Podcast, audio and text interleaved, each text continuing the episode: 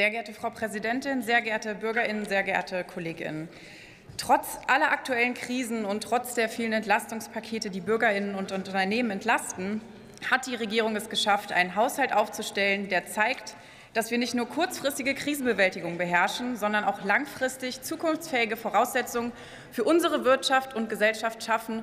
Und genau da unterscheidet sich nämlich auch die Wahrnehmung. Und darauf werde ich jetzt darauf eingehen, wo wir zukunftsorientiert investieren werden.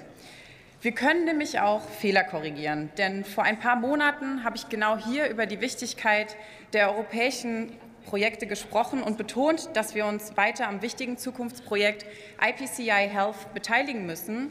Und genau das ist uns jetzt in diesem Haushalt gelungen.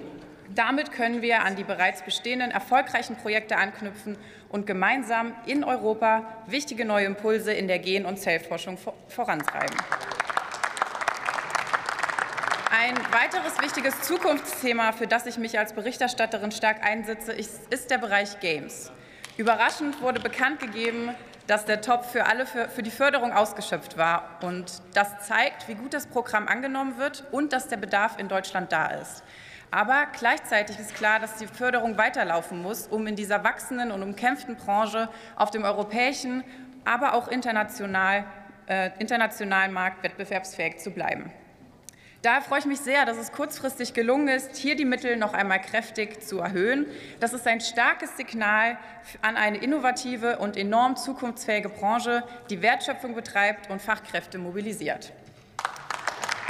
Vielen Dank daher an die Kollegin Anna Kasautsky und den Kollegen Frank Junge für die gemeinsame Arbeit und die Unterstützung von diesem wichtigen Projekt. Auch im Tourismus konnten wir noch mal weitere wichtige Mittel organisieren. Vor der Bereinigungssitzung des Haushaltsausschusses hatten wir bereits einen Mittelaufwuchs von 4,6 Millionen Euro für die Deutsche Zentrale für Tourismus erwirken können. Und es freut mich ganz besonders, dass jetzt noch weitere 1,5 Millionen Euro dazukommen.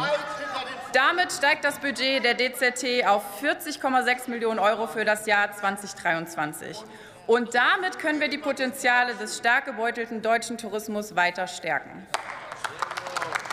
Auf der ganzen Welt vermarktet die DZT die Vielfalt des Tourismusland Deutschland. Und zu dieser Vielfalt zählt insbesondere ein nachhaltiger Tourismus. Denn unsere Hotels, Gastronomien, Freizeitparks, die Veranstaltungswirtschaft und viele weitere Unternehmen investieren viel Herzblut und finanzielle Mittel in einen nachhaltigen und umweltverträglichen Tourismus.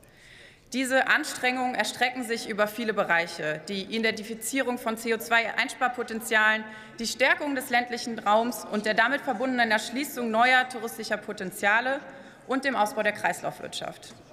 Die DZT trägt dafür Sorge, dass auch international eine entsprechende Sichtbarkeit für den nachhaltigen Tourismusstandort Deutschland geschaffen wird. Nachhaltigkeit, Umweltbewusstsein und klimaneutrales Reisen sollen mit einer Reise nach Deutschland in Verbindung gebracht werden. Es soll zu unserem Markenkern werden und unseren Tourismus zukunftsfähig machen. Hier kann die Tourismusbranche als Impulsgeber und Katalysator für weitere wirtschaftliche Branchen in Deutschland dienen.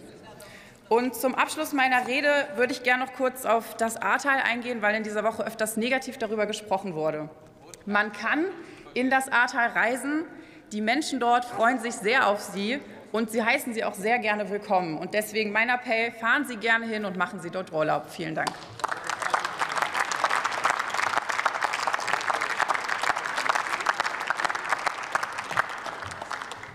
Das Wort hat der Abgeordnete